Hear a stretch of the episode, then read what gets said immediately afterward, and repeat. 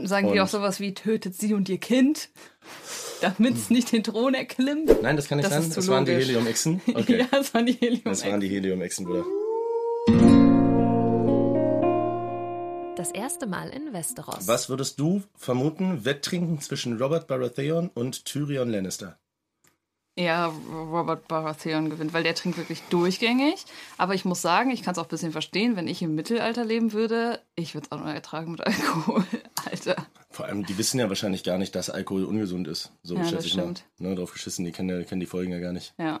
Okay, aber wir müssen anfangen wie immer. Das finde ich ganz wichtig, um einzuordnen für die Leute, die es vielleicht länger nicht gesehen haben, womit wir grob gestartet sind und wo es grob geendet ist. Richtig. Wir beginnen in Königsmund mit der äh, Folge des Turniers, nämlich Eddard, der die Leiche vom äh, toten knappen John Arryn begutachtet. Genau.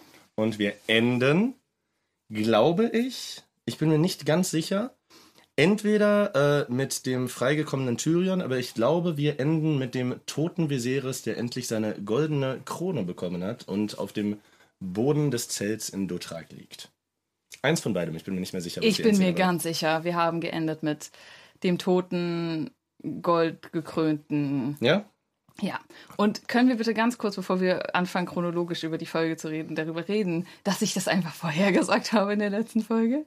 Ich Absolut. habe einfach gesagt, wenn einer stirbt, dann der oder irgendwie sowas, Du ne? hast danach dich aber auch sehr schnell wieder korrigiert und gesagt, nein, eigentlich kann der nicht sterben. Ja. Da habe ich dich aber bewusst auch ein bisschen auf eine falsche Fährte gelockt, indem ich so ein bisschen dich davon weggelenkt habe, mäßig, dass das ja eigentlich unlogisch wäre. Weil du hast schon einige Guesses gemacht, habe ich ja heute schon äh, auch drüber geredet. Ähm, Ein paar davon sind richtig, ein paar davon sind nicht richtig.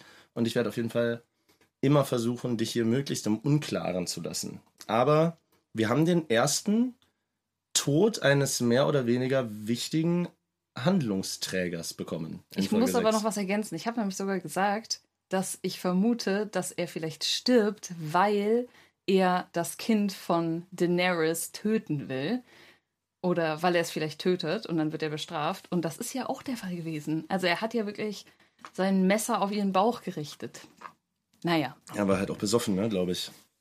Ja. So besoffen und abgefuckt. über die Krassheit der Szene würde ich sagen, reden wir am Ende nochmal. Absolut. Beginnen wir mit äh, Folge 5, die sich ja tatsächlich das erste Mal beinahe ausschließlich in äh, Königsmund abgespielt hat. Mm, Es gab noch ein wenig Handlungsstrang um Tyrion und Catelyn, die bei Catelyns Schwester ankommen, und ein ganz bisschen auf Winterfell. Allerdings kamen, wenn ich es richtig in Erinnerung habe, weder die Mauer noch äh, Essos mit Daenerys und den Dothraki vor. Das ist richtig. Mir ist das ganz besonders aufgefallen, weil mein Lieblingsstrang ist architektonisch die Mauer und äh, ähm, personenwise Daenerys und äh, Essos und so. Deswegen ist mir das auf jeden Fall aufgefallen. Ja, wir haben nur Königsmund und den Tyrion-Plot. Genau. Kommst du langsam besser mit den äh, Namen der Personen und mit den Orten, wo wir uns befinden, zurecht? Auf jeden Fall. Und ich muss eine Sache erwähnen, noch bevor es hier losgeht. Mein TikTok-Algorithmus hat verstanden, dass ich Game of Thrones schaue. Und das ist gefährlich, weil Oh ja.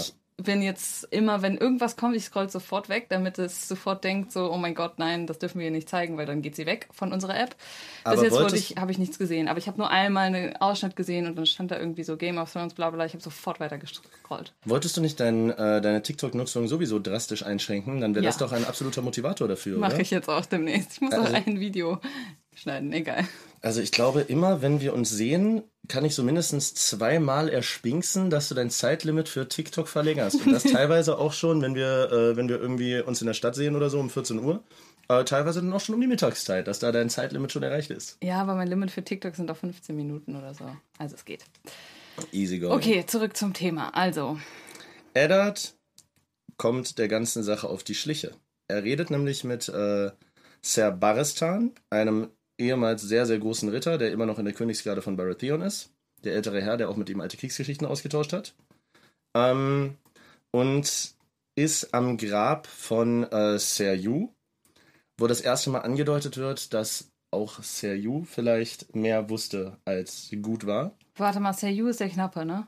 Richtig, der dann plötzlich zum Ritter geworden ist. Da wird Eddard ja dann misstrauisch und fragt, äh, fragt Zerbaristan, wie er sich denn diese Rüstung leisten Ja, konnte. das hat mich auch sofort, da hab- haben meine Alarmglocken im Kopf geschrillt. Da muss irgendwas ganz, ganz komisch gewesen sein. Den muss irgendjemand gefördert haben. Zumindest irgendwie in dieses Turnier gepusht haben, damit er dann da sterben kann, wahrscheinlich. Um gleich mal ein bisschen weiter zu gehen, das habe ich mir nämlich für diese Folge vorgenommen. Wir haben in den ersten beiden äh, Episoden dieses Podcasts sehr, sehr, äh, sehr, sehr kleinlich die Handlung nacherzählt. Ich würde sagen, wir machen das heute etwas grober, weil die Leute sollen die Serie selber gucken. Ja. Ähm, deshalb würde ich gleich hier ein bisschen springen und das so zusammenfassen, dass auch Peter Baelish und Lord Varys, die beide im äh, Rat sitzen, als Meister der Flüsterer und Meister der Münze, langsam mehr zu tun bekommen.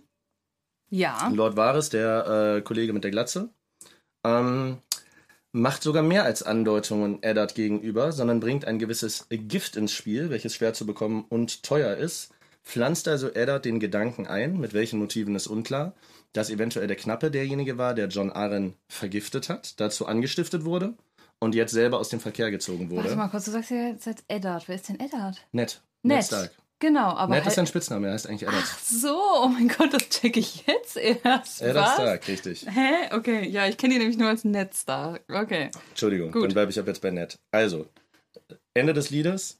Ed Stark, Ned Stark geht davon aus, es ist eine Verschwörung des Grauens im Gange. Kommt äh, auch über ein paar Worte seiner Tochter auf die mehreren Bastardkinder, die Baratheon gezeugt haben könnte. Lernt eins davon weiterhin auch kennen. Wie sind deine Gedanken dazu? Was glaubst du? Ich habe jetzt Wer handelt mit welchen Motiven? Boah, schwierig. Also mittlerweile habe ich gecheckt, also ich habe ja am Anfang so gedacht, hier dieser eine Schmied, der auch ein Bastardkind vom König Baratheon zu sein scheint. Ich habe ja gedacht so, oh mein Gott, er ist der Königssohn, der gestorben ist Mhm. und eigentlich doch nicht gestorben ist und er Mhm. ist der wahre Thronfolger. Mittlerweile muss ich das, glaube ich, so ein bisschen revidieren, weil ich glaube, der Plot ist eher, okay, dieser König hat einfach ganz, ganz viele Bastarde, also ganz viele Kinder mit fremden Frauen und das ist so ein bisschen sein Geheimnis. Und das allergrößte Geheimnis ist ja, okay, komisch, alle Nachkömmlinge des Königs haben schwarze Haare. Komischerweise haben die, die im Palast leben, alle blonde Haare. Liegt das jetzt daran, dass die Gene von Cersei so stark sind oder liegt es vielleicht daran, dass sie mit ihrem Bruder schläft? Ja, Er hat ja mehrere Generationen sogar zurückgeforscht, dass die Baratheon-Kinder eigentlich immer schwarze Haare hatten. aha. Ja, es ging ja nicht nur um die Kinder von Baratheon von außerhalb, sondern er hat ja in diesem Buch, was er bekommen hat von dem Meister äh, Picel, hat er ja mehrere Generationen zurückgeforscht und alle Baratheons bis auf Joffrey waren immer schwarzhaarig. Das bedeutet, so Mhm. langsam liegt auf der Hand, dass zumindest etwas im Unklaren ist, Man um muss es sagen, so zu sagen. biologisch, genetisch, aber nicht unbedingt so eins plus, weil man weiß ja heutzutage so, dass das relativ dann doch zufällig ist in der Biolo Biologie. Aber klar, ja, macht absolut Sinn. Gerade weil eben auch gesagt wird, so sein erstes Kind mit seiner Königin war ja auch schwarzhaarig, das dann verstorben ist. Und da war ja vielleicht noch eine Hochzeitsnacht, da haben die wahrscheinlich noch regelmäßig miteinander Die Ehe vollzogen. die Ehe vollzogen. Richtig. So, aber warte, was war deine Ursprungsfrage nochmal? Ähm, meine Ursprungsfrage war, es gibt ja nun mehrere Leute, die in diesem Komplott mehr oder minder verstrickt sind. Es gibt einen Peter Baelish, dem du letzte Mal schon, wo du letztes Mal schon gesagt hast, sehr, sehr undurchschaubar, man weiß nicht genau, auf welcher Seite er steht. Münzmeister. Richtig. Ob er Ned Stark jetzt wohlgesonnen ist, weil er seine Frau so liebt oder vielleicht gerade deshalb nicht.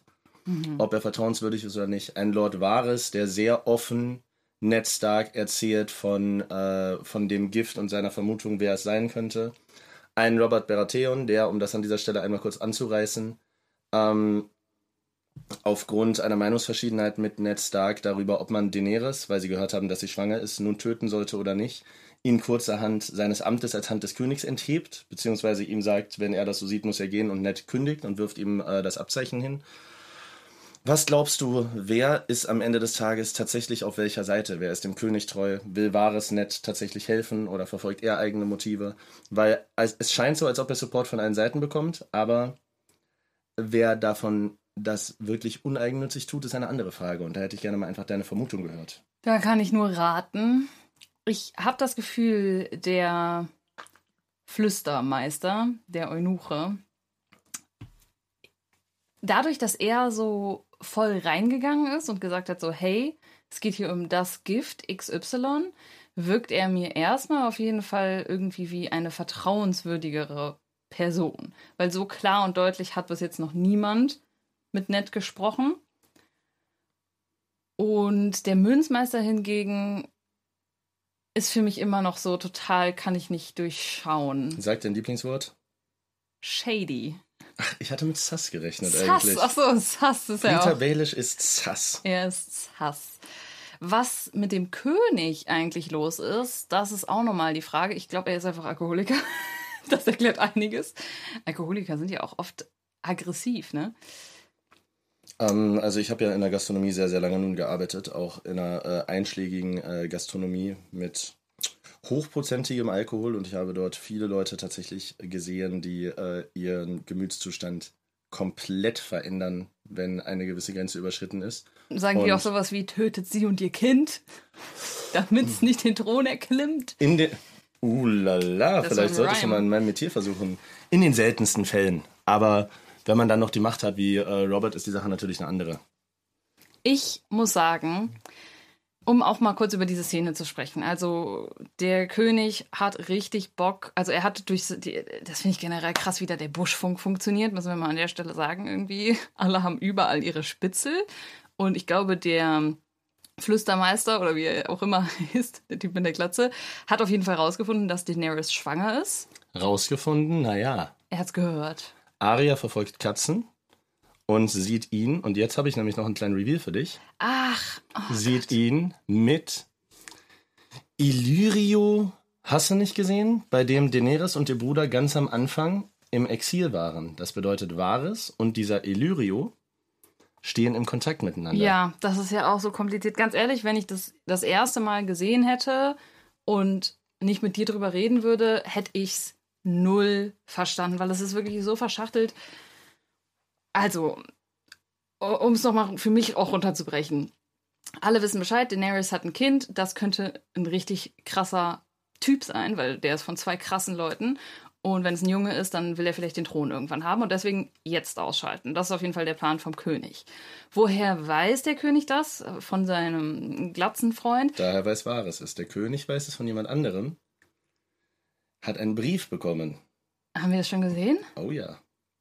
Wenn du es nicht mitbekommen hast, werde ich dir allerdings jetzt nicht sagen, wer, weil das ist, glaube ich, ein Plot, der in Season 3 erst wieder aufgegriffen wird, den ich beim ersten Mal auch nicht mitbekommen habe, der nicht so wichtig ist. Okay, also auf jeden Fall. Nichtsdestotrotz hat der Glatzen-Dude, Varys. Varys, diese ganzen Namen, oh mein Gott, hat Kontakt zu dem, der Daenerys und ihrem Bruder damals Asyl gegeben hat. Richtig. Und die führen so ganz typisch im Keller ein Gespräch miteinander, wo sie ihre ganzen Geheimnisse komischerweise ausplaudern. Und genau in dem Moment läuft ja Aria vorbei, weil sie nach einer Katze sieht. Und versteckt sich wo? Versteckt sich in einem Drachenkopf. Und da Jawohl. habe ich das erste Mal gesehen, Alter, das sind anscheinend große Drachen. Weil ich habe noch nicht so viel äh, Drachenwise mitbekommen. Natürlich kennt man so stilisierte Bilder. Aber der Drache war ja wirklich. Der Kopf war ja, würde ich sagen, zwei Menschen hoch. Könnte man das so sagen? Ich habe es nicht mehr genau im Kopf. Ähm, allerdings kann man so viel sagen. Sie haben ja auch schon darüber gesprochen, dass die letzten Drachen, weil sie dann so am Hof gehalten wurden und nicht mehr fliegen durften und nicht mehr größer waren als Hunde. Aber Früher dass waren sie Drachen riesig. vorkommen in dieser Serie, weiß man ja. Ich denke, Ja. das ist kein Spoiler. Kann ich dir, ja? Die sind schon groß.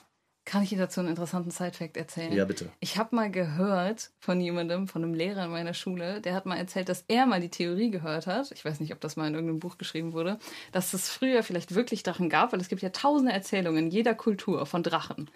Und dass man vielleicht, also es ist einfach nur so eine super wilde Theorie, dass es einfach so Echsen waren, die funktioniert haben wie so Helium. Ähm, also irgendwas mit Kernspaltung, keine Ahnung. Deswegen konnten die fliegen. die, die hatten das in ihrem Bauch. Mhm. Deswegen waren die so leicht. Deswegen haben die. Kernspalt. Nein, auf jeden Fall irgendwas Die mit berühmten Helium. Atom, die Zardrachen waren das. Kennst du die die- Zarbombe? Nein. Die größte Nuklearbombe, die jemals gezündet wurde. Aber er hat das voll logisch erklärt irgendwie. Die haben Helium in sich und deswegen, wenn die So ist ausspeien. Fukushima dann auch passiert, ne? Nein, wenn die ausspeien, kommt dann das Feuer aus dem Mhm. Maul, weil das ist die, die exotherme Reaktion. Und deswegen sitzen die auch immer auf Gold, weil die brauchen das Metall für die Reaktion, die in ihrem Bauch stattfindet. Damit da das Helium. Alter, in Deutschland kann auch jeder Idiot Lehrer werden, ne? Wahnsinn, Alter. Aber so war das bestimmt. Und deswegen, ich freue mich schon voll auf die Drachen. Ich hoffe, wir kriegen in Staffel 1 noch Drachen zu sehen. Ich glaube eher, dass in einer Kultur sich jemand das überlegt hat mit den Drachen und dann vielleicht, weil es ja was sehr Faszinierendes ist, die haben ja irgendwie was.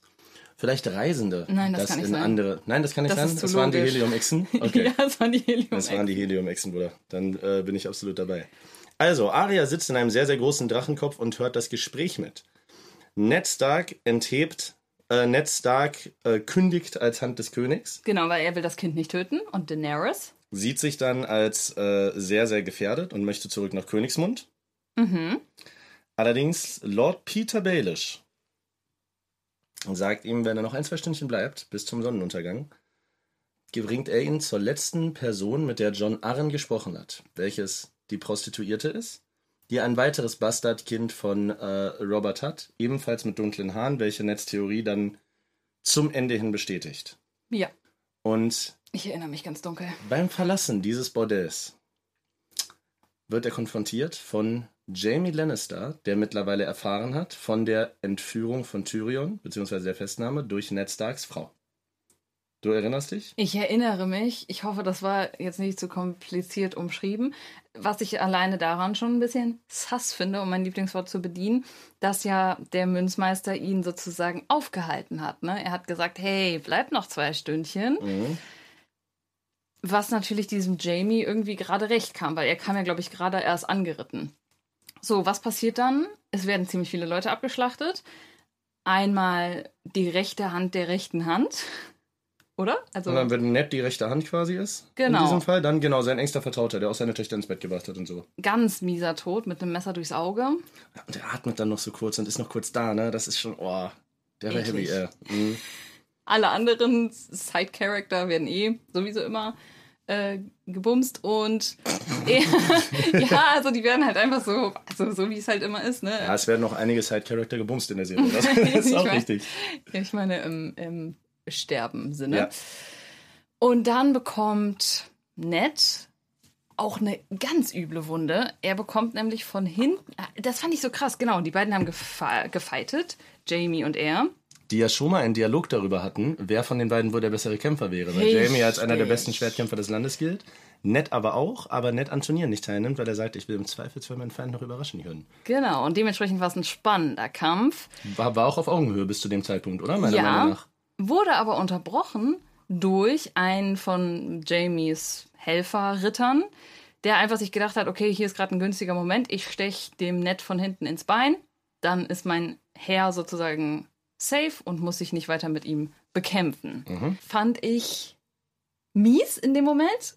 Und ich war nicht die Einzige, die es so gesehen hat. Jamie fand das anscheinend auch mies. Also, obwohl er vielleicht diesen Kampf nicht gewonnen hätte, hat er gesagt, nee, Moment mal, ich bin hier ein Ehrenmann und ich will das auch wissen, wer von uns der Stärkere ist. Du Idiot hast mir gerade die Tour versaut, obwohl du vielleicht auch mein Leben gerettet hast. Ich köpf dich. So war die, war die Story grob, ne? Ich würde sogar fast noch interpretieren, Robert will ja am Anfang bei dem Turnier mitkämpfen. Und Ned sagt ihm, du bist der König. Du, jeder würde dich gewinnen lassen. So. Ja. Und möglicherweise ist es bei Jamie, der sich ja auf seine Kampfskills viel einbildet und obwohl er sich bisher echt als arrogantes Arschloch präsentiert, das ja anscheinend zu stimmen scheint. Also er kann sein großes Maul auch becken. Er scheint ein sehr, sehr guter Kämpfer zu sein. Und vielleicht ist es auch so, dass er als Lannister und Bruder der, äh, Bruder der Königin wahrscheinlich auch bei Turnieren und so eher mit Samtern schon angefasst wird, weil keiner seinen Zorn auf sich ziehen will. Sodass er wahrscheinlich auch das erste Mal seit langem mit seinen Fähigkeiten wirklich was machen konnte und mal einen vernünftigen Kampf hatte, in dem er sich mit jemandem messen konnte, der sich auch getraut hätte, gegen ihn Vollgas zu geben. Hm. Und ja, deswegen verstehe ich seinen Zorn so ein bisschen. Mhm. Ich muss noch mal kurz über diese, dieses Ding im Bein dann reden, was ja dann von, also was Ned jetzt im Bein hat. Es war so eine richtige, so eine Art Lanze. Nee, was ist das? Lanze? Speer? Ein Speer? Ich denke mal ein Speer. Eine Lanze ist das, womit die bei den äh, Turnieren reiten. Okay, dann war es so eine Art Speer und den hat dieser Ritter ihm von hinten durch den Oberschenkel gesteckt. Mhm. Wo ich sagen muss, das war das erste Mal für mich, dass Ned Stark so ein bisschen Plot Armor hatte. Also Plot Armor ist ja, wenn jemand ne, ge- auf einmal immer wieder überlebt, weil er so dass der Main Character nicht stirbt. Genau, dass der Main Character nicht stirbt. Weil ganz ehrlich, wenn du im Oberschenkel eine Lanze hast, dann ist die Wahrscheinlichkeit, also die war ja auch nicht klein, dann ist die Wahrscheinlichkeit schon relativ hoch, dass da so eine Hauptschlagader verletzt wird. Ich glaube, und köpft mich nicht, wenn ich falsch liege, aber ich meine, mein Dad, der äh, arbeitet ja im Krankenhaus, hätte mir mal erzählt, vielleicht weißt du das, weil du bist ja akademisch auf jeden Fall gebildeter als ich. Ich glaube, die Oberschenkelarterie ist die zweitgrößte Arterie nach der im Bauch im gesamten Körper. Also Kann wenn die verletzt sein. wird, wird es auch heutzutage schwierig. Allerdings ist die von sehr viel Muskeln und Gewebe umgeben, sodass es möglicherweise auch so ist, wenn dann eine Lanze durchgeht, dass die dann an der Seite abglitscht quasi und nur außen durchs Gewebe geht. Da frage ich mich, warum haben sie die wohl rausgezogen? Ja, wahrscheinlich, da ist ja vorne eine Spitze dran. Ich würde mal vermuten, Die ganze lange Lanze durch. durch. den Oberschenkel einmal durch oder die Spitze zurückgezogen? Nee, das kannst nicht machen, ne? vielleicht auch vorher abgeschnitten. Ah ja, stimmt. Das macht Sinn. Wäre auch möglich. Sei es Oh. wie es sei. Ähm, Ned wacht auf, hat es überlebt. Robert will auf die Jagd gehen, gibt ihm seine Hand zurück. Und Ned ist wohl oder übel wieder die Hand des Königs zum Ende der Folge. Ja, das ist generell, ne? Dieser Anstecker bedeutet einfach, dass er die Hand des Königs Genau. ist, oder? Und Robert sieht die ganze Sache, es wirkte sehr dramatisch. Robert sagt einfach, klär deinen Scheiß mit Jamie, du Arschloch, ich brauch dich hier. Und er schlägt in der Szene seine Frau. Mhm. Hilf mir kurz auf die Sprünge. Es gibt eine der stärksten, äh, eine der stärksten Szenen der äh, ersten Staffel für mich ist der Dialog von Robert und Cersei. Der ist vorher auch in der Folge, wo die beiden miteinander über ihre Ehe sprechen. Ich weiß nicht, ob es vorher oder nachher war. Ich glaube vorher. Ich glaube nach dem Schlag hätte wäre es unpassend gewesen. Ah, Sprechen die sich nicht danach aus? Ich meine, es war nach dem Schlag. Ja? Ich bin mir nicht sicher. Sei Egal. es wie es sei, ist ja für die Handlung nicht weiter bedeutend. Wollte ich nur mal anmerken, dass ich das eine coole Szene fand mit Warum? sehr viel Dynamik, weil sie am Anfang ein bisschen zusammen gelacht haben und über ihre Ehe so beide ein bisschen ein bisschen melancholisch, aber gleichzeitig auch sehr, sehr distanziert sprechen. Erst tatsächlich feststellen, dass ihre Ehe das Einzige ist, was das Reich am Laufen hält. Robert als wahrscheinlich doch recht beliebter König und Cersei mit den finanziellen Mitteln ihrer Familie. Die Ehe den beiden an sich allerdings gar nichts bedeutet. Cersei gesteht ihm sogar, dass sie lange Gefühle für ihn hatte. Mhm, da Und muss er, man sagen, was ja. ihm einfällt, ist, dass er äh, ist mit ihr im Gegenzug das erste Mal über seine große Liebe zu sprechen, nämlich seine verstorbene Frau, Neds Schwester. Und das seiner aktuellen Frau zu erzählen, nachdem sie ihm an, am Anfang gestanden hat, dass sie sehr lange Gefühle für ihn hatte und sie das sehr traurig gemacht hat, zeigt, wie kalt und gleichgültig Robert mittlerweile ist. Ja, und es zeigt auch so ein bisschen das erste Mal für Cersei, die ja wirklich super unsympathisch bis jetzt geschrieben war, wo das vielleicht herkommt. Sie ist mir danach immer noch nicht so super sympathisch, aber sie wusste ja von Anfang an, dass da vorher eine Frau war, an die sie jetzt irgendwie rankommen muss oder auch nicht. Und wenn du gezwungen bist, in dieser Ehe zu leben, leben, wie es ja damals so nun mal war im Mittelalter, und du hast dann diese Bürde so, ey, yo, äh, er hatte mal die Liebe seines Lebens an der Seite und ich bin jetzt halt die, die danach kommt. Ist schon mies. Hilft mir trotzdem nicht, sie jetzt mehr zu verstehen, aber so ein bisschen Charakter-Twist hat's ihr schon gegeben. Richtig. Reden wir ähm, ganz kurz über äh, Winterfell. Da ist nämlich, äh, da sind zwei Sachen passiert. Einmal Ross, die Prostituierte, hat sich auf den Weg gemacht nach Königsmund. Ähm, eine Stelle, wo du sehr lachen musstest, weil äh, Theon Graufreud ihr nochmal eine Münze hinterherwirft und sie auf doch sehr unbeholfene Weise nochmal äh, ihre Weiblichkeit zur Schau stellt. Für den ich guten muss Theon. mal sagen, sie fährt ja weg, die Prostituierte, und, sa- und er will ja noch mal eine Sache von ihr sehen, wirft ihr noch mal so eine Münze hinterher. Und ich war so, safe zeigt sie ihm jetzt noch mal seine Brüste. Aber Ihre nein, Brüste. ihre Brüste, Entschuldigung. Aber nein, sie hebt so ihren Rock hoch. Und es war, also, es sah halt auch nicht gut aus. Ah, crazy. Du hast aber sowieso, und es tut mir leid, falls ich ein paar Menschen da jetzt äh, desillusionieren muss, du hast ja sowieso einen Pipi-Kaka-Humor. Also Ja, alles, stimmt. was mit nackten Menschen oder irgendwas zu tun siehst.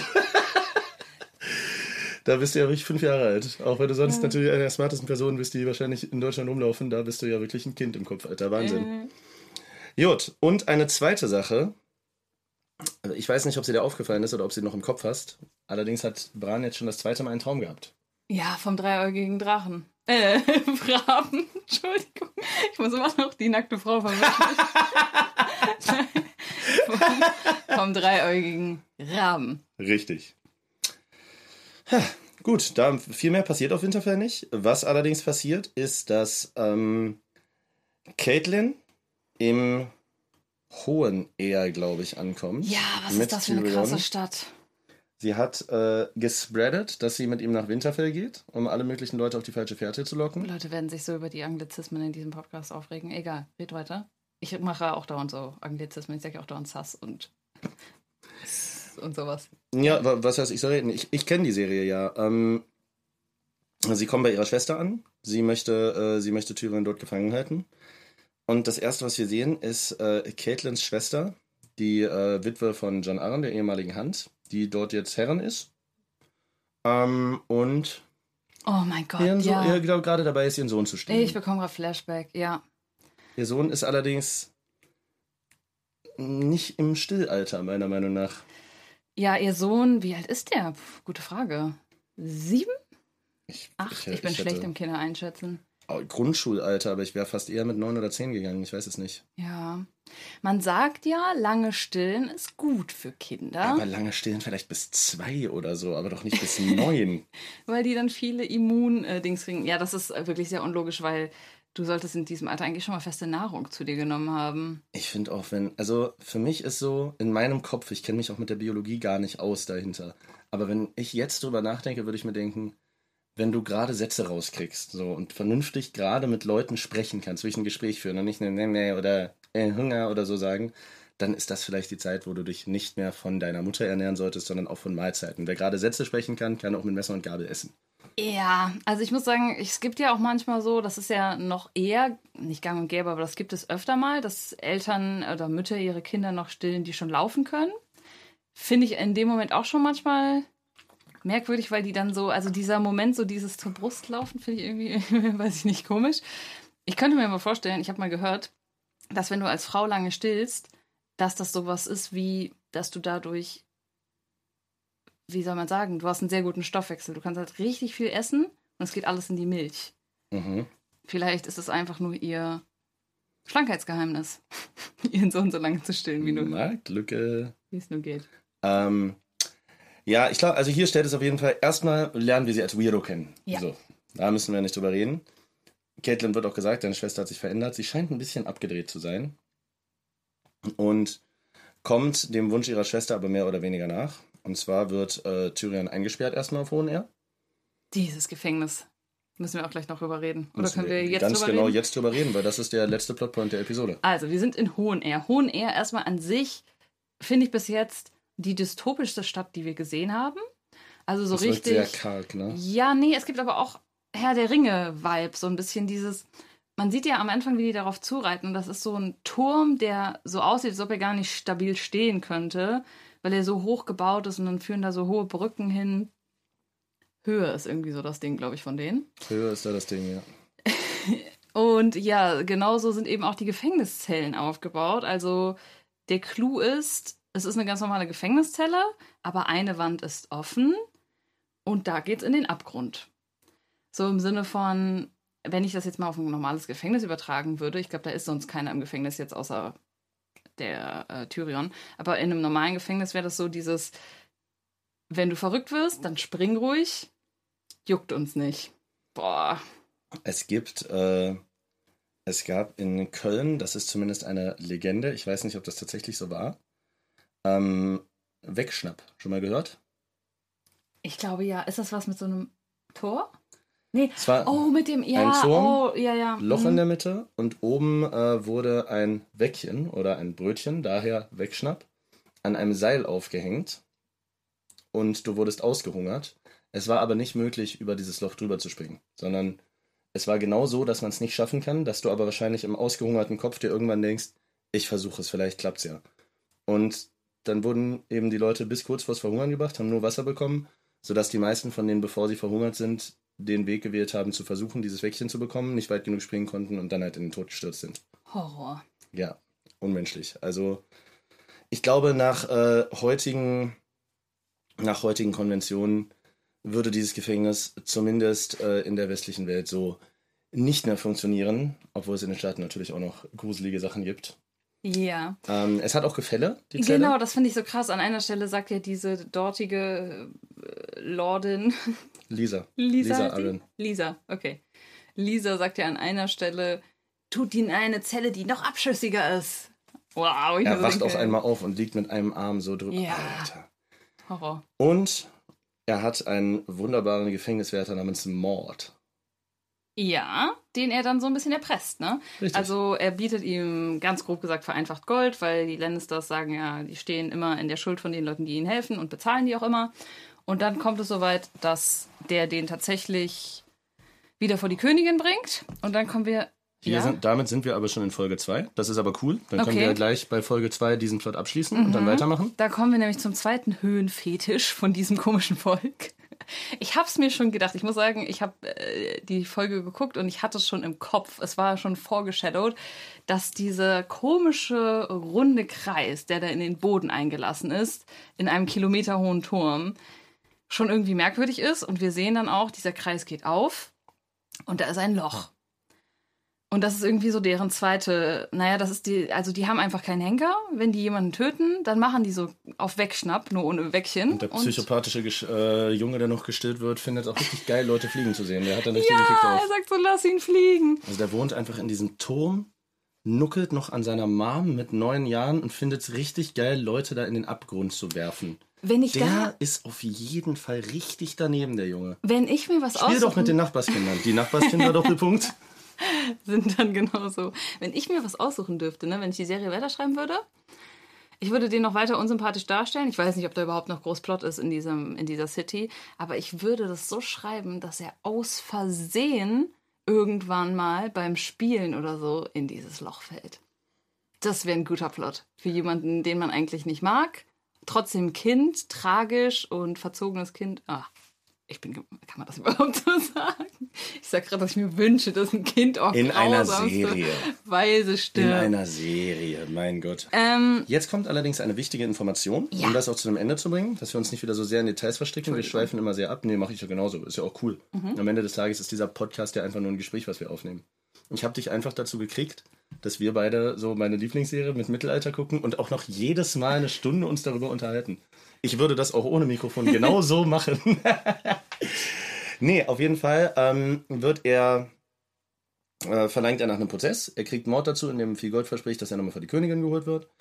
Ähm, verlangt einen Prozess und man hat aber, und äh, das wird in dieser Serie noch eine Rolle spielen, anscheinend die Möglichkeit, als Angeklagter ähm, anstatt einem Prozess ein Götterurteil zu verlangen. Sprich, man kämpft. man kämpft. Und man kann entweder selber kämpfen oder man kann einen Vertreter wählen. Tyrion wird Jamie Lannister. Hier scheint das Gesetz allerdings gebogen zu werden, weil Jamie so weit weg ist. Sagt Lisa, nope, du kannst einen Stellvertreter haben, aber du musst dir heute einen suchen. Sie ähm, wählt einen ihrer Ritter aus, wahrscheinlich den besten, der gegen Tyrion nicht kämpfen will, weil er es als unehrenhaft empfindet, gegen den Stellvertreter aber schon. Und wir lernen Bronn von Schnee kennen. Bronn von Schnee oder Bronn von Schwarzwasser? Ich weiß es nicht. Eins von beiden. Er, Ahnung. war er, aber er war vorher schon unterwegs Er mit war, ihnen, mit in ne? der, er war mit in dieser Taverne Genau. und ist dann mitgekommen. Er ist ein Söldner. Einfach. Ja, ein Söldner, auch ein crazy Beruf, den ich erst kenne, seitdem ich regelmäßig in die Welt des Mittelalters eintauche, was auch immer. Oder gibt es heute noch sowas? Nee, ne? Söldner? Ja. Ach, ich meine, wir haben ja gerade in Osteuropa Krieg und hatten da die Wagner-Truppe, die aus 40.000 Söldnern bestand, aber Kannst du ansonsten. mir nochmal definieren, was ein Söldner ist? Ein Söldner ist ein Soldat, der nicht für sein Land kämpft, sondern für Geld und theoretisch von jedem angeheuert werden kann. ah. Das ist ein Söldner und die gibt es heute noch. ich habe das irgendwie missinterpretiert. Ich dachte, das wären immer so einzelne Leute, die durch Land streifen. Ja, okay, ist es ja so ein bisschen, ne? Aber okay, man kann, die können sich natürlich auch zu einer Truppe formieren. Okay, sind einfach quasi Sol- Soldaten als Dienstleister. Söldner von daher, dass die für Sold kämpfen und nicht für Versteh Land ich. oder für Armee, sondern die könnten theoretisch heute für die eine Seite kämpfen. Wenn der andere morgen mehr bietet, dann geht's in dem Moment auf die andere Seite. okay. Also er ist ein Söldner, Richtig. kämpft für Tyrion und kämpft gut, weil er kämpft ohne Rüstung, er kämpft ohne Schild, was erstmal vielleicht ein bisschen wagemutig, waghalsig aussieht und klingt, aber er hat dann schnell eine Überlegenheit, weil er wendiger ist. Ja, Und und dann nicht so schnell er den wird. Ritter. Ich finde es nett, dass er den Ritter zuerst tötet und dann durch das Loch stößt. Weil reingestoßen werden und noch leben, ist, glaube ich, uncooler. Könnte ich mir vorstellen. Ich glaube, dass Bronn das aber ziemlich egal ist. Er sagt nämlich eine sehr, sehr coole Sache, die für mich auch eine der Sachen ist, die Game of Thrones zu so einer besonderen Serie machen. Mm, Es wäre auch in so Epen wie Herr der Ringe oder was auch immer es da gibt oder Troja oder was auch immer, wird es ja immer so gezeigt, der ehrenhafte Mann oder die ehrenhafte Frau, aber meistens in solchen Serien der ehrenhafte Mann ist der, der dann auch am Ende den Sieg davon tragen wird. Und hier ist gar nicht so. Ihm wird ja sogar gesagt, du kämpfst unehrenhaft, du kämpfst wie ein Feigling. Und er sagt, ja, ja, aber ich lebe und der ist da unten. Das heißt, das spielt keine Rolle. Er kämpft klug, er kämpft ohne Rüstung, er lässt den anderen müde werden und kämpft effizient. Ich könnte mir vorstellen, dass er noch eine größere Rolle bekommt, weil genau so führt man Charaktere ein, die noch vielleicht eine Heldenfigur darstellen sollen. Interessant. Heldenfiguren sind ja sowieso rar gesät. Also würdest du vielleicht bislang Ned Stark, aber irgendwen anders als klassische Heldenfigur bezeichnen können? Noch nicht, nee. Und selbst Ned Stark hat ja Grautöne mit Todesurteil vollstrecken und hast du nicht gesehen. Stimmt. Aber Ned ist der einzige, finde ich bisher, der wirklich mehr oder weniger als Held geschrieben und dargestellt ist. Also, Tyrion gewinnt den Kampf, wird freigelassen, gibt Mord sein Goldsäckchen, denn ein Lannister vielleicht steht seine Schuld. Und hier endet der Tyrion-Plot, das bedeutet, er ist quasi wieder ein freier Mann. Auch Caitlin findet sich damit ab und hat ihrem Mann ganz schön Bärendienst erwiesen mit der Nummer. Ja, das war richtig wack. Typisch Frauen. Spaß. Nein, aber ähm, das war wirklich ein Satz mit X. Haben wir eigentlich darüber geredet? War das in dieser Folge, dass die zwischendurch noch überfallen wurden oder war das in der letzten? Das war in dieser. Folge, aber das, Okay. ja, die wurden überfallen. Da Tyrion hat hat seinen ersten Mann Tyrion, getötet. genau, Tyrion seinen ersten Mann getötet. Aber es spielt ja keine große Rolle. Ich glaube, es war nur dafür da, vielleicht ein bisschen für Character Development, aber war, Ja. jetzt, war jetzt keine wichtige Szene. Ja, doch, dass er selbst der Person, die ihn gefangen hält, hilft, weil er sie wahrscheinlich für die richtige hält. Ich glaube, da hat sie sie so das erste Mal gecheckt, so, okay, vielleicht ist er gar nicht der Böse, vielleicht hat er gar nicht mein Kind. Er ist zum Beispiel gar keine klassische Heldenfigur, aber er wurde bisher eigentlich auch noch nicht als Arsch gezeigt. Alle Momente, wo er nicht, also er säuft und er geht gerne in Puff, was damals aber wahrscheinlich weniger verwerflich ist als heute. Aber in den Momenten, wo es wichtig ist und wo die Gespräche mal tiefgehender werden, hat Tyrion sich bisher eigentlich immer als cooler Typ präsentiert, glaube ich, oder? Gab es schon irgendeine Stelle, wo du gedacht hast, boah, was ein Wichser? Ja, er war manchmal ein bisschen unsympathisch, aber immer noch so, dass man es verkraften konnte. Mhm. Ich frage mich, zu welchem Plot gehen wir als nächstes? Mhm. Und wir können weiterhin in, äh, wir können zurück nach Königsmund gehen. Ach, da geht's Ähm, noch weiter. In Königsmund geht es weiter. Ned Stark sitzt ja nun wieder auf dem Thron, denn Robert ist auf der Jagd und trifft sehr drastische Oh Entscheidungen. ja, das, das habe ich schon wieder verdrängt. Oh, was war es also? Gregor Clegane ist ja abgehauen, nachdem er äh, im Turnier verloren hat, daraufhin sein Pferd massakriert hat und den äh, äh, Ritter der Blume killen wollte. Ähm, und Da haben wir übrigens auch noch eine Story. Das können wir ganz kurz sagen. Der Ritter der Blume ist auf jeden Fall homosexuell, zusammen mit dem, äh, nicht zusammen, aber zusammen mit dem Bruder des Königs. Ja. Der scheint auch homosexuell zu sein. Und da gab es eine Szene, wo die sich gegenseitig rasiert haben. Ich konnte es nicht angucken, weil ich fand das so schlimm. Dieses äh, Messer auf Haut und Haare, die in so einer Paste. Äh, das war ganz gruselig. Aber das ist, glaube ich, überhaupt nicht relevant. Deswegen, wir reden weiter über diese. Also wir wissen, wir wissen, halt, wir wissen halt jetzt, dass der Bruder des Königs äh, schwul ist, was hier aber in dieser Welt, Nee, das ist nicht schlimm, ich, oder? also ich, ich weiß es tatsächlich gar nicht so genau, aber ich glaube im Mittelalter war es akzeptierter als vor 50 Jahren, sagen wir es mal so. Naja, im echten Mittelalter, glaube ich, war es nicht akzeptiert, oder? Ich glaube, das war nicht so ein Ding. Also zumindest im alten Griechenland und ich glaube auch im alten Rom wurde es sehr, Stimmt. sehr offen ausgelebt, was Das natürlich stimmt. noch früher war. Aber was das angeht, gab es früher gar keine Vorurteile, glaub, also wenig Vorurteile. Das hat sich irgendwie immer so ein bisschen mehr, ein bisschen weniger entwickelt. Auch je nachdem, wie stark Religion war. Also ich glaube, die Kirche hat da einen harten Einfluss genommen. Deshalb war es im Mittelalter wahrscheinlich schon nicht so cool. Aber in der ganz alten Zeit, das, ich meine, das römische und das griechische äh, Reich sind ja älter als das Christentum. Ähm, da war das, glaube ich, kein Ding. Guter Punkt. Und da fällt mir gerade ein, ganz kurze Nebensache. Sowas wie Religion haben wir bis. Ah, doch, klar. Die beten ja immer. Also, die beten zu ihren Göttern, aber wir haben jetzt noch keine religiöse Institution gehabt, ne?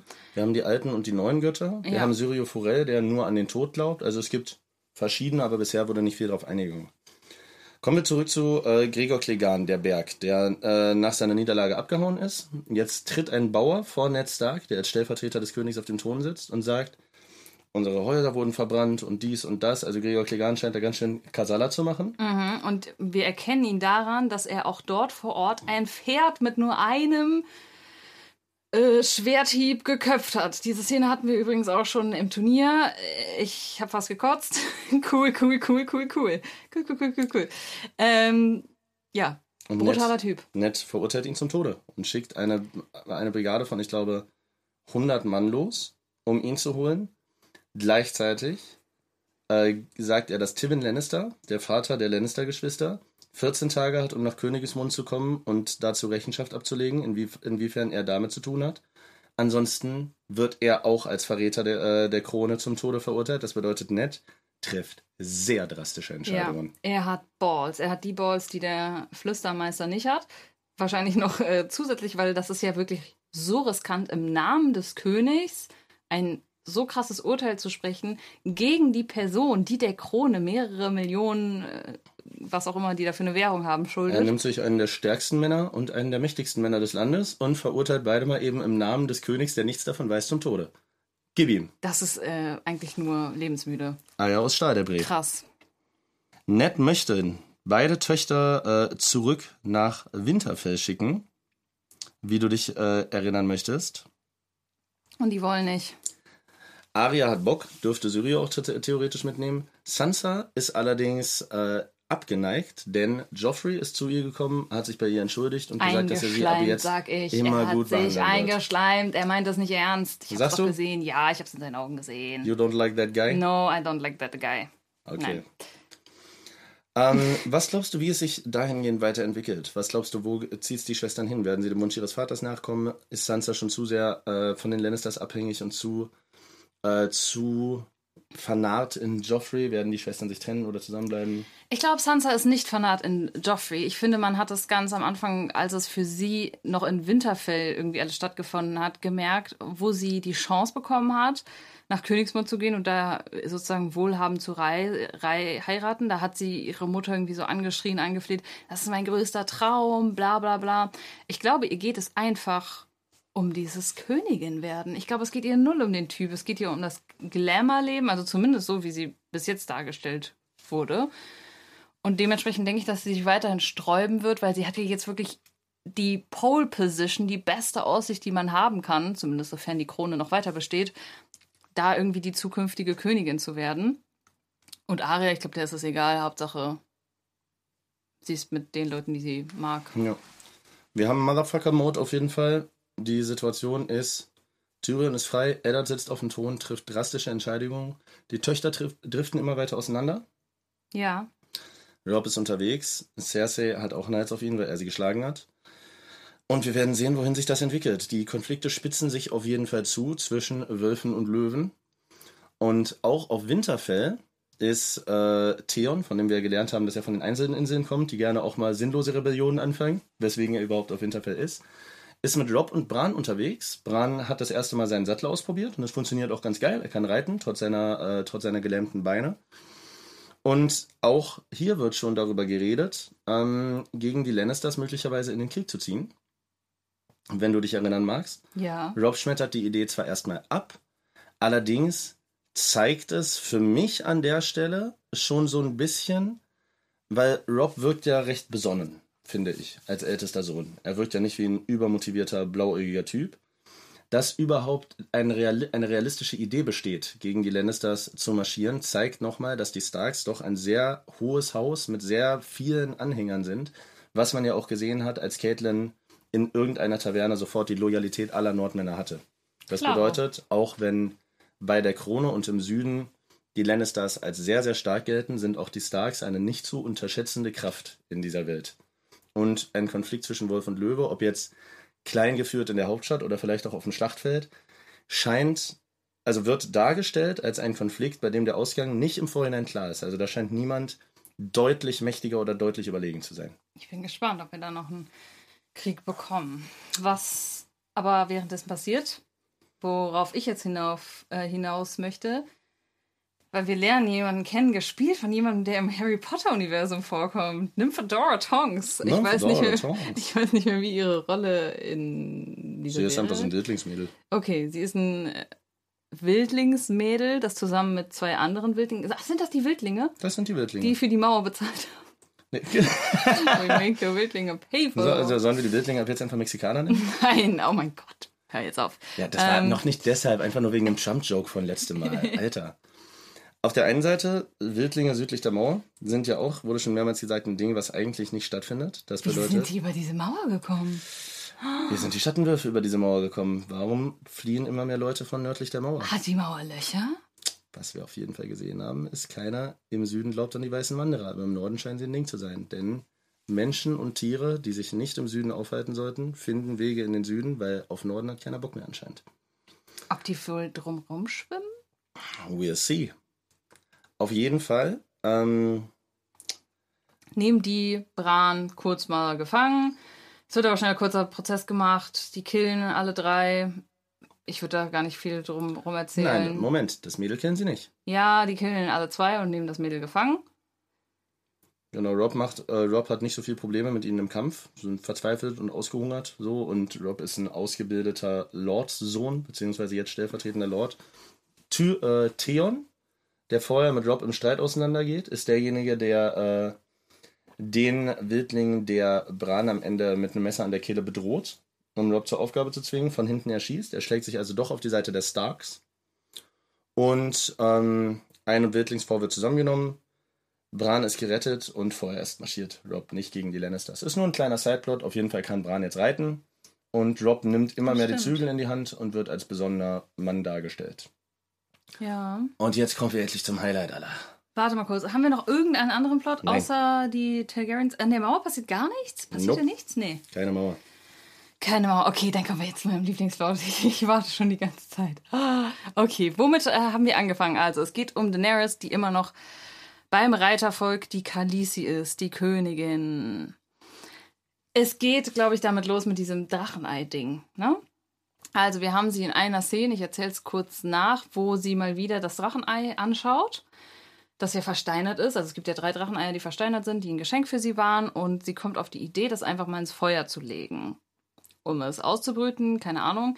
Ich habe mir sofort dabei gedacht, wenn das versteinerte Eier sind, dann wird das nichts bringen. Ich könnte mir vorstellen, dass ein versteinertes Ei kann eigentlich nur eine Hitze richtig machen, die so heiß ist, dass sie Stein schmilzt. Das heißt Lava oder so, würde ich sagen, bräuchte man eigentlich, um diese Eier zu knacken. Egal, sie legt es auf jeden Fall in ihre Feuerschale. Das Ei heizt sich auf.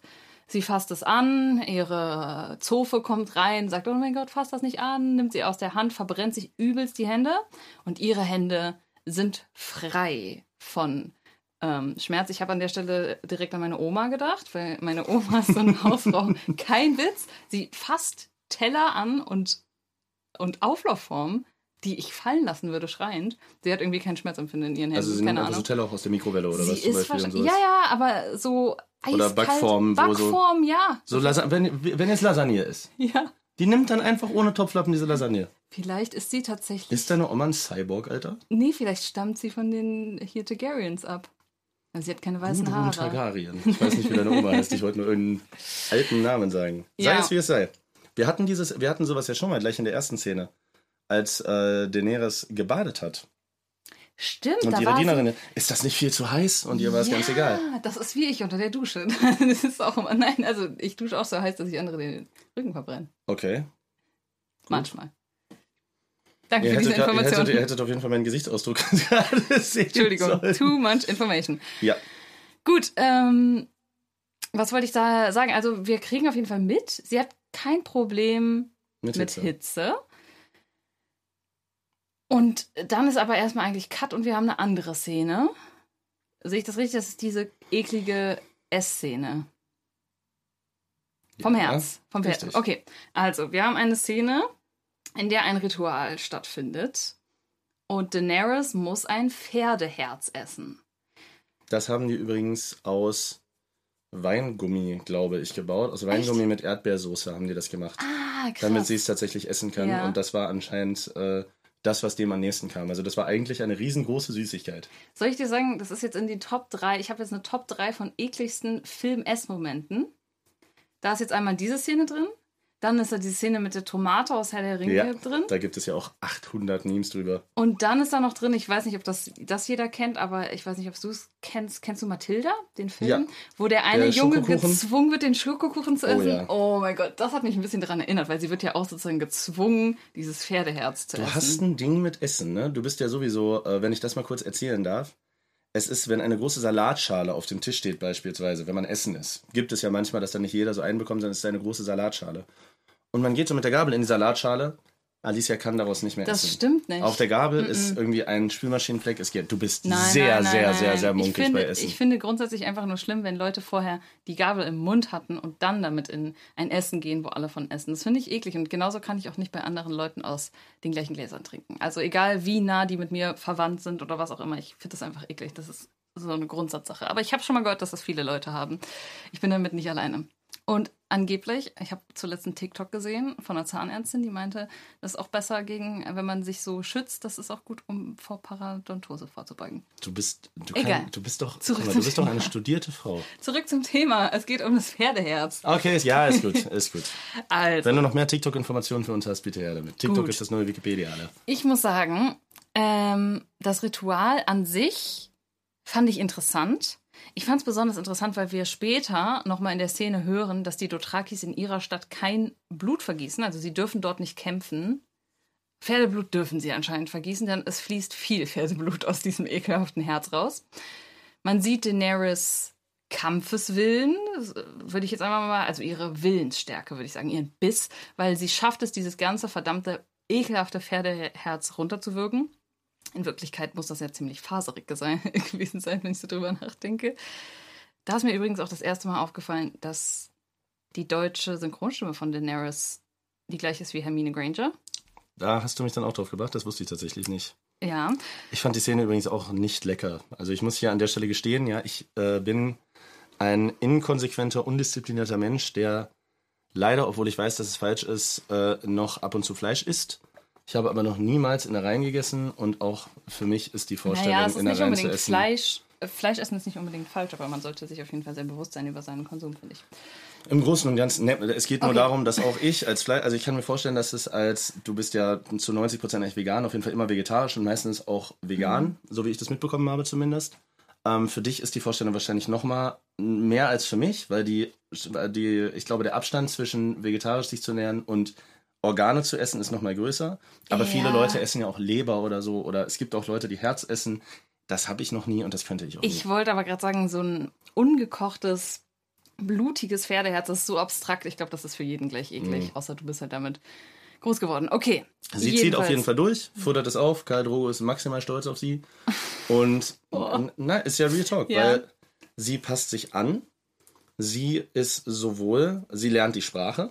Ja, das stimmt. Das bedeutet, sie gibt wirklich was darauf. Sie hat sich mit ihrer Situation arrangiert, versucht vielleicht aus Eigennutz, damit es ihr dort besser geht, so ein bisschen Stockholm-mäßig. Vielleicht denkt sie sich aber auch, aller, okay, er so großer, starker Mann und diese Lebensweise gefällt mir.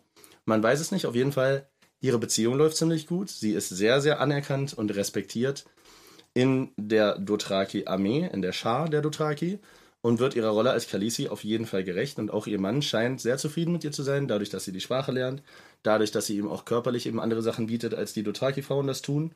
Und sie gibt sich auf jeden Fall Mühe. Ihr Bruder gerät zusehends ins Abseits und das geht so weit, dass er, weil er immer noch davon besessen ist, seine Armee zu bekommen und seinen Thron zu bekommen, die Dracheneier stehlen will, weil sie einen so hohen Wert haben, dass er sich denkt, davon kann ich woanders eine Armee anheuern und mir Schiffe holen und nach Westeros übersetzen, weil er davon überzeugt ist, er ist der rechtmäßige König. Warum haben die eigentlich so einen hohen Wert, habe ich mich gefragt. Weil angeblich sind die ja, also wenn ich das richtig verstanden habe, sollen die doch so versteinert sein im Sinne von so, yo, da wächst nichts mehr, ne? Also das sind Fossilien. Seltenheit, das Prinzip ist ja heute noch das gleiche. okay, ja, stimmt. Je seltener etwas ist, desto, äh, desto teurer kannst du es verkaufen. Ja, macht und Sinn.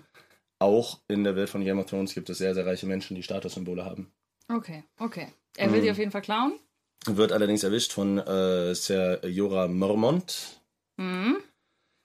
Mm, Und auch hier zeigt sich wieder, wäre Viserys. Also es, es, stellt, es stellt sich überhaupt nicht die Frage in der Konfrontation zwischen Viserys und Jorah Mormont, die ja auch beide ein Schwert bei sich tragen, ob es einen Kampf geben kann, weil auch bei mir ist es gleich so angekommen, nein, wenn die beiden eine Auseinandersetzung haben, hat Jorah das Sagen, weil er als irgendwie autoritär und respektabel wirkt. Und Viserys ist einfach, der ist einfach nur ein Großmaul, aber der hat nichts, oder, oder wäre für dich, wenn du jetzt gesehen hättest, also hätte, wäre für dich eine Option, dass Viserys Jorah vielleicht mit dem Schwert angreift und herausfordert.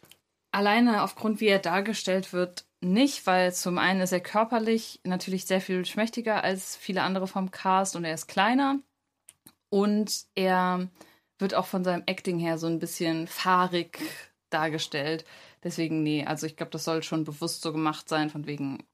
äh, Also er ist wirklich die auf unsympathischst geschriebene Person in diesem Franchise bis jetzt. Und man muss auch sagen, es ist dieses typische, ich weiß nicht, kennst du das, wenn du so typische Filme guckst wie Jurassic World oder so, wo du weißt, okay, hier muss irgendwo mal einer vom Dino gefressen werden. Und da wird immer diese eine richtig unsympathische, keine Ahnung, Zicke oder der eine richtig unsympathische Dude etabliert, damit der dann als erstes gefressen werden Ja. kann. Und das Publikum nicht so ist so, oh nein, sondern so, ah geil, hier wird jemand gefressen. Und so ein bisschen geschrieben wirkt er auf mich.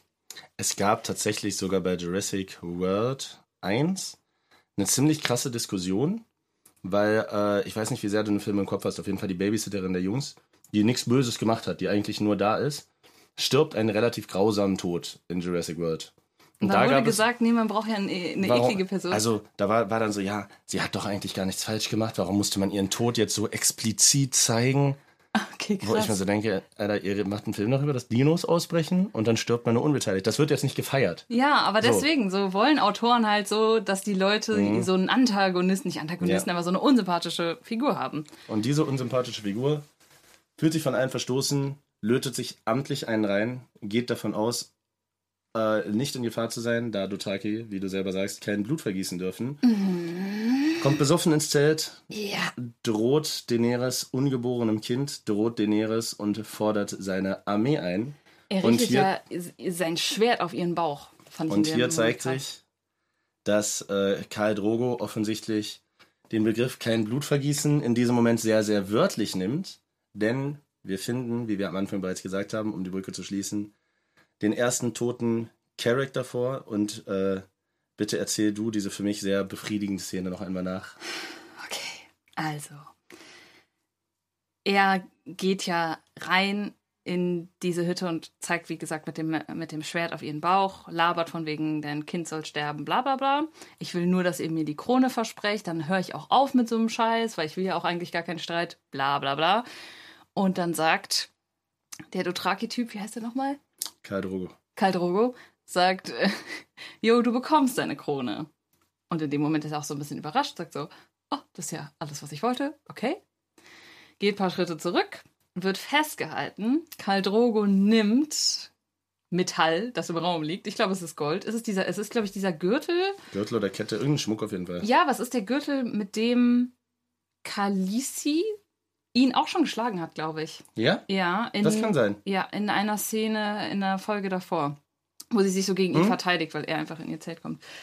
Nimmt dieses Metallding auf jeden Fall, tut es in eine Schüssel über das Feuer. Das schmilzt sofort, wo ich mich frage, so, okay, wie heiß ist dieses Feuer? Oder war es vielleicht Gold, weil Gold schmilzt ja ziemlich schnell. Ja, es ist schon. Ja, es war Das, Gold, das, ne? das Feuer in Game of Thrones ist. Ja, na, keine Ahnung, er ist ja auch der Drachen gewesen. Es war einfach sehr heiß. Drauf geschissen, wir gucken eine Ich würde aber auch sagen, es war Gold, weil es ist ja auch noch am Ende so Gold drüber gelaufen. Es ist eine goldene Krone. Und dann schüttet er ihm einfach dieses Gold kurzerhand über den Kopf. Das ist ein unschöner Tod. Ich, habe ja, weiß es nicht. Wie schnell ist man da ohnmächtig? also ich glaube, dass man den Schmerz vielleicht so zwei, drei Sekunden spürt, dann ballert der Körper wahrscheinlich äh, so viel Hormone und so viel Schutz aus, dass du es nicht mehr mitkriegst. Du wirst dann ohnmächtig und stirbst auch recht schnell. Aber wie du ja weißt, ist so meine, meine größte Angst, was Todesarten angeht, wo- womit ich ein ganz großes Problem habe, ist Feuer und Hitze. Ich habe ja auch total. Also es ist für mich die unangenehmste Vorstellung, auf der Welt zu verbrennen. So, ich auch. bitte jinx sowas nicht. So, über sowas darf man nicht reden. Oder? Ja, darf man schon, aber. Also ich finde den Schmerz auch, den Feuer auslöst. Ich habe mir mal die Hand verbrannt bei der Arbeit, als ich so einen Feuerschott gemacht habe. Ich, ich musste aufhören zu arbeiten. Ich bin ganz, ganz empfindlich bei Feuer und Hitze und so. Und deshalb wären auch diese drei Sekunden. Also ich, ich würde lieber eine Stunde lang ertrinken, als drei Sekunden dieses scheiß heiße Gold auf dem Kopf zu spüren. Ich glaube Tatsache, es wird ja da so dargestellt, er schreit ja noch kurz. Ich glaube aber in Wirklichkeit müsste doch, weil wir haben ja, unser Körper besteht ja aus sehr viel Eiweiß und gerade im Gehirn, eigentlich müsste es doch sofort stocken und sofort alles stoppen. Deswegen, ich glaube tatsächlich, dass dieser Tod, außer natürlich, dass du es siehst und weißt, was jetzt gleich passiert, aber ich glaube, dadurch, dass es schneller geht und so, ist es besser als verbrennen, oder? Besser als verbrennen bestimmt, aber Wobei es da es ist halt trotzdem Hitze. Und du hast noch eine Schädelplatte dazwischen, Oh. die das Hirn noch kurz schützt. Also es, es ist ein grausamer Tod. Ich finde, da war Ned Starks Enthaupten, wenn man bei Tötung von Humanität reden kann, humaner als das. Aber er hat seine goldene Krone. Und wir bekommen zum Ende noch eine wichtige Information. Erstens ist Daenerys emotional sehr, sehr unbeteiligt. Sie guckt einfach zu. Das ist wirklich. Und sie sagt, Creepy. Er war kein Drache, Hitze kann einem Drachen nichts anhaben. Das in Kombination mit ihr, die ja schon häufig relativ hitzeresistent sich gezeigt hat, könnte möglicherweise ein Hinweis sein, dass das, was er sich selbst für ein Schicksal zugeschrieben hat, vielleicht eher ihres ist. Vielleicht hat nicht sie den Drachen in ihm geweckt, sondern vielleicht ist das Gegenteil passiert. Ja, da muss ich aber, ich finde das Zitat kontrovers, weil ich denke mir so, Daenerys, ich glaube, wenn du einen Eimer mit flüssigem Gold über deinen Schädel geschüttet bekommen hättest, wärst du auch dran kaputt gegangen.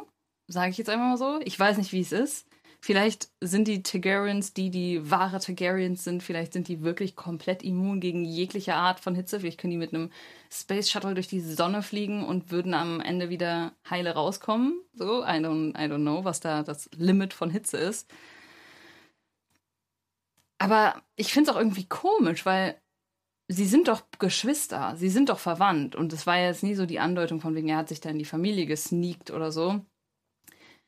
Man könnte natürlich sagen, okay, manchmal ist es so in der Familie, da geht irgendwie so ein bestimmtes Gen rum und das bekommen nur Einzelne, die zum Herrschen auserwählt sind. Dann würde ich sagen, okay, dann hat sie das vielleicht und er nicht. Na, wir sind ja in einer Serie, wo man, wo Menschen heiße Dracheneier anfassen können und es weiße Wanderer gibt und sowas.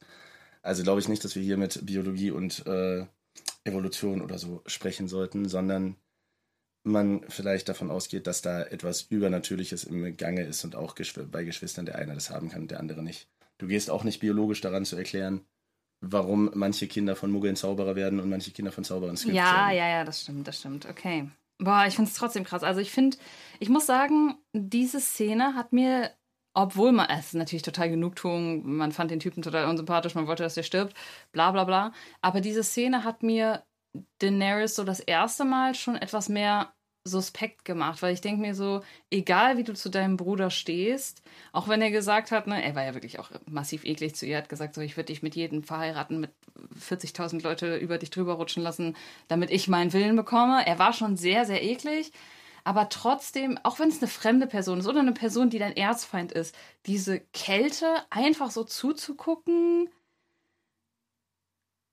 boah, fand ich irgendwie komisch.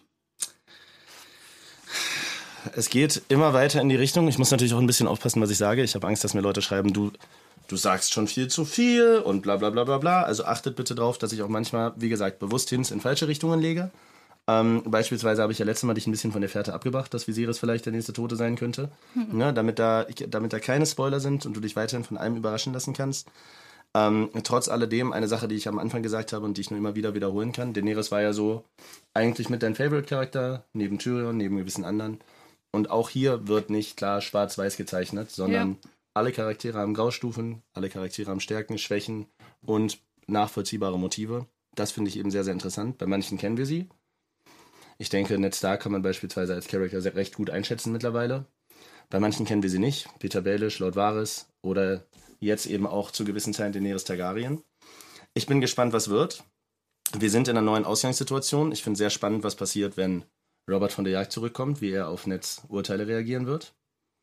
Wo geht's mit Tyrion hin? Welche Nachwirkungen hat das noch? Wie wird sich die Beziehung zwischen Jamie und äh, Ned entwickeln? Und dadurch, dass Viserys jetzt tot ist, der ja unbedingt nach Westeros zurück wollte, Daenerys hat den Wunsch ja nicht so richtig geäußert, fühlt sich da jetzt relativ wohl. Was glaubst du, wie geht es da weiter? Gut, jetzt sind wir im Foreshadowing für die nächsten Folgen. Ich vermute, also ich muss sagen, ich kann zu diesem Plot vielleicht noch am ehesten was sagen. Ich glaube tatsächlich, dass der eiserne Thron für Daenerys und Karl Drogo erstmal abgehakt ist, weil die haben doch überhaupt kein Interesse gerade mehr, äh, darüber zu schiffen, was auch immer. Die haben ja, haben ja nicht mal Schiffe. Ich denke, wenn ich jetzt wirklich, ich kann ja immer noch nicht glauben, dass dieses Kind, dass das existieren wird, aber vielleicht doch, wenn dieses Kind nicht irgendwie noch aus irgendeinem Grund verloren geht, dann glaube ich, dass sie das bekommen wird, dass sie dort erstmal sich irgendwie heimlich machen und dass dann da erstmal, ja, das Kind geboren wird. Es gibt ja nun auch noch Anschlagspläne. Robert möchte sie und das Kind ja tot haben. Oh, stimmt, habe ich ganz vergessen. Mm, Das war ja der Grund für den Streit zwischen ihm und Ned. Guter Punkt. Die Frage ist, wer wird dafür abgesandt? Sie, äh, Ned und Robert haben sich ja immer noch nicht richtig geeinigt, ob das jetzt passiert oder nicht, weil das kam ja nochmal auf so, ne? Er kam wieder zurück, er war Rob die hat gesagt, das wird passieren und du bist der Okay. König. Äh, ja, wer wird's machen? Wird. Also ich glaube, wenn Ned Stark wirklich abgesandt wird, um sie und ihr Baby zu töten, könnte ich mir vorstellen, dass es so einen Plot gibt, wie es, also ich glaube nicht, dass es in den nächsten zwei Folgen passiert, sondern so long term, dass es so einen Plot gibt, dieses, hey, ich warne dich, ich tue so, als ob ich dich töte, aber ich töte dich nicht. Dieses typische Schneewittchen-Ding. Weißt du, der Jäger, der Schneewittchen töten soll und der bösen Königin das Herz bringen soll und dann bringt der Mhm. ihr aber das Herz von einem Reh. Also dieses, ich warne dich und ich glaube, dann könnte Daenerys ihm irgendwann zu Hilfe eilen, Mhm. Weil sie jetzt in seiner Schuld steht, weil sie von ihm verschont wurde. Sowas könnte ich mir vorstellen. Okay. Was glaubst du, wie geht es weiter zwischen äh, Ned Stark und Jamie? Denkst du, das Ding ist jetzt auch erstmal durch? Wie dieses typische, die haben sich jetzt geprügelt, Mund abputzen, weitermachen? Ich glaube ja. Ich glaube, das wird erstmal. Ich, ich kann mir ehrlich gesagt überhaupt nicht vorstellen, was jetzt passiert. Irgendwie muss jetzt mal ein großer Bang noch passieren. Ich meine, das war ein großer Bang, so, dass der Typ gestorben ist, aber irgendwie muss im Plot jetzt noch mal was passieren, was aber jetzt, glaube ich, noch, nicht, noch nirgendwo angekündigt war.